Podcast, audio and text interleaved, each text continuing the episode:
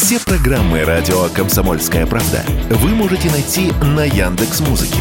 Ищите раздел вашей любимой передачи и подписывайтесь, чтобы не пропустить новый выпуск. Радио КП на Яндекс Музыке. Это удобно, просто и всегда интересно. Был бы повод. Здравствуйте, я Михаил Антонов, и эта программа «Был бы повод» 23 апреля на календаре, и рассказ о событиях, которые происходили в этот день, но в разные годы, ждет вас в сегодняшней передаче.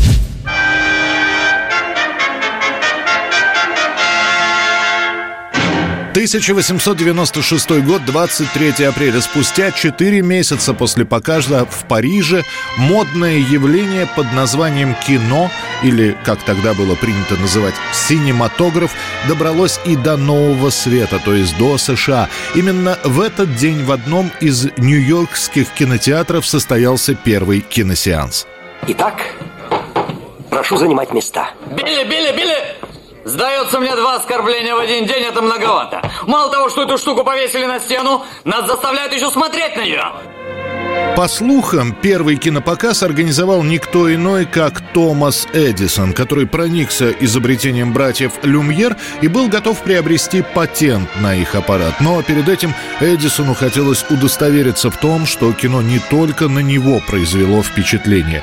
Был снят небольшой зал, где по вечерам показывали маленькие развлекательные водевильчики и работала варьете, прибывшую на сеанс публику, которая расселась по местам. Сначала развлекали танцовщицы, а уже после им продемонстрировали, что такое кино. Народ расходился ошарашенный. Несмотря на то, что сам киносеанс длился не более 10 минут и включал всего 5 короткометражек, впечатление, произведенное на публику, оправдало все ожидания Эдисона. Черт побери, живут же люди, влюбляются, ходят в театры, Библия. Не выражайся, Билли. В библиотеки. Уже через несколько месяцев Томас Эдисон сконструирует свой киноаппарат, а с приходом нового века синематограф начинает теснить варьете и театры из залов. 1918 год, 23 апреля, еще и полугода не прошло с революцией, а декреты новой пролетарской власти сыпятся, как из рога изобилия. Этот день становится черным для владельцев магазинов, лавок, питейных заведений, трактиров и салонов. Выходит декрет о национализации внешней торговли. Новый документ устанавливает полную государственную монополию внешней торговли. Раньше, чтобы открыть свое предприятие, требовалось зарегистрироваться, исправно платить пошлину или налог и дальше жить припеваючи. Цены регулировались внутри самой торговой системы. Были крупные магазины продуктовые Елисеева, Книжный Сытина, торговые дома Сапожниковых шили знамена, торговали для гражданских парчой, чайный дом Высоцкого предлагал до ста разных сортов чая. А есть чем хвалиться. Ты раскуси, был он простой рабочий человечишка. А теперь перед ним сам квартальный шапку ломит.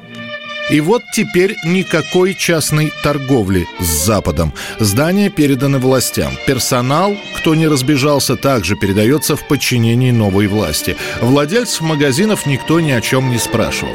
Параллельно с экспроприацией предприятий устанавливался контроль за поступлением товара из-за границы. Прежние договоренности считаются аннулированными. Если какая-то зарубежная компания хотела что-то продать в России, то отныне она должна была заключать договор договор именно с новой властью. Это будут самые тяжелые годы. Гражданская война, экономика в упадке. Запад не очень-то стремится признавать пролетариат и приостанавливает в большинстве своем все поставки.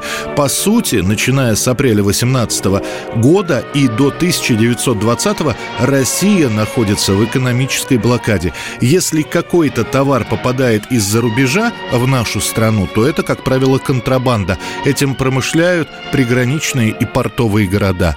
Советская власть доверила нам охрану революционного порядка. И мы научимся охранять его, чего бы нам это ни стоило. Лишь в начале 1920 года после долгих переговоров будет подписано торговое соглашение с Великобританией, которое прорвет блокаду. В следующие два года последует серия соглашений экономических со странами Европы, Германии, Норвегии, Австрии, Италии, Швеции и Чехословакии. 1982 год, 23 апреля. Настоящий прорыв в мире домашних компьютеров. Изобретатель-самоучка Клайв Синклер, который вот уже лет 10 как пытается с разным успехом создать простенький компьютер для всех, с которым мог бы справиться даже ребенок, выпускает новинку – приставку ZX Spectrum.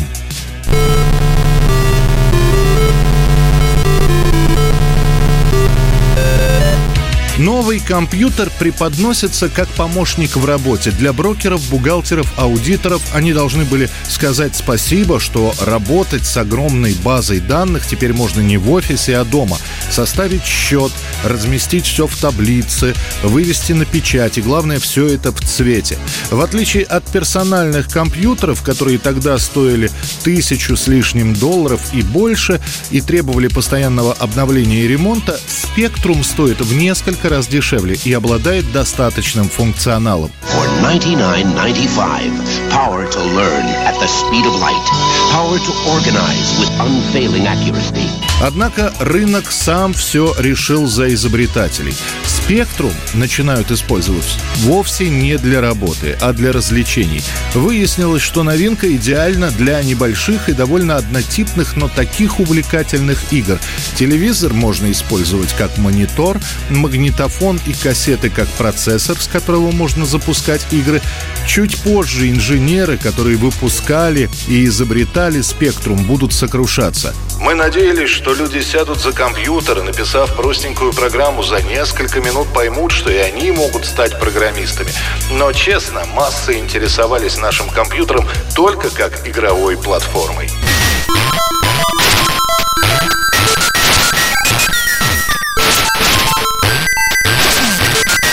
Однако, поняв, какую прибыль приносят именно игры, создатели довольно быстро успокоились. И только за первый год выпуска в Европе будет продано почти миллион компьютеров «Спектрум».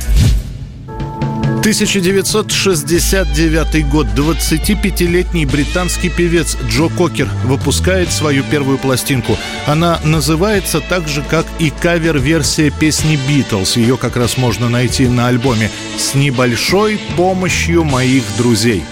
На этот альбом в самом начале мало кто обратит внимание до августа 69 года.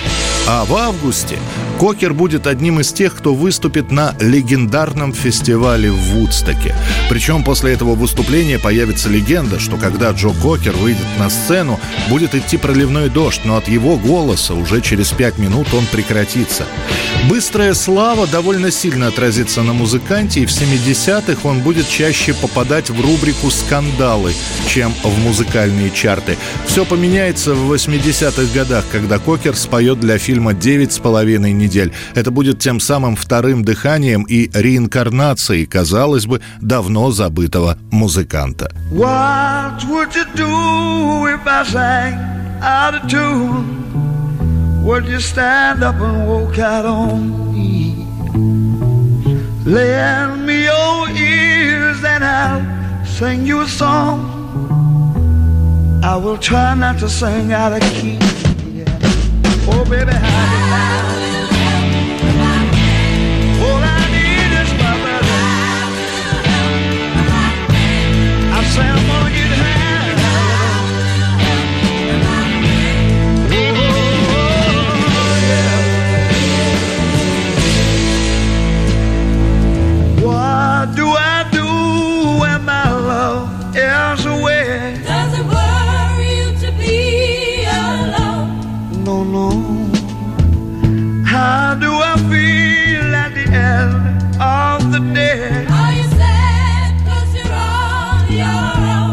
tear down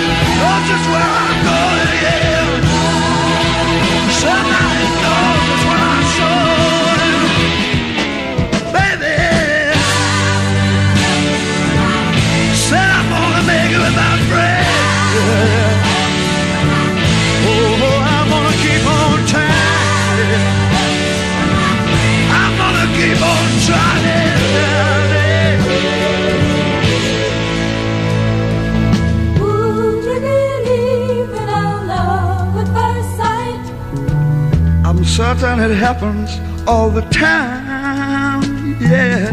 What do you see when you turn out the light? I can't tell you, but it sure feels like madness.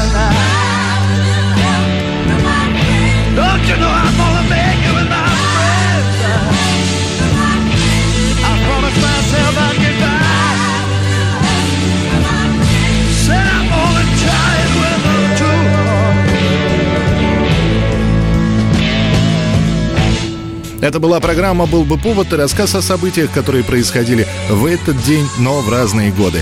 Очередной выпуск завтра. В студии был Михаил Антонов. До встречи.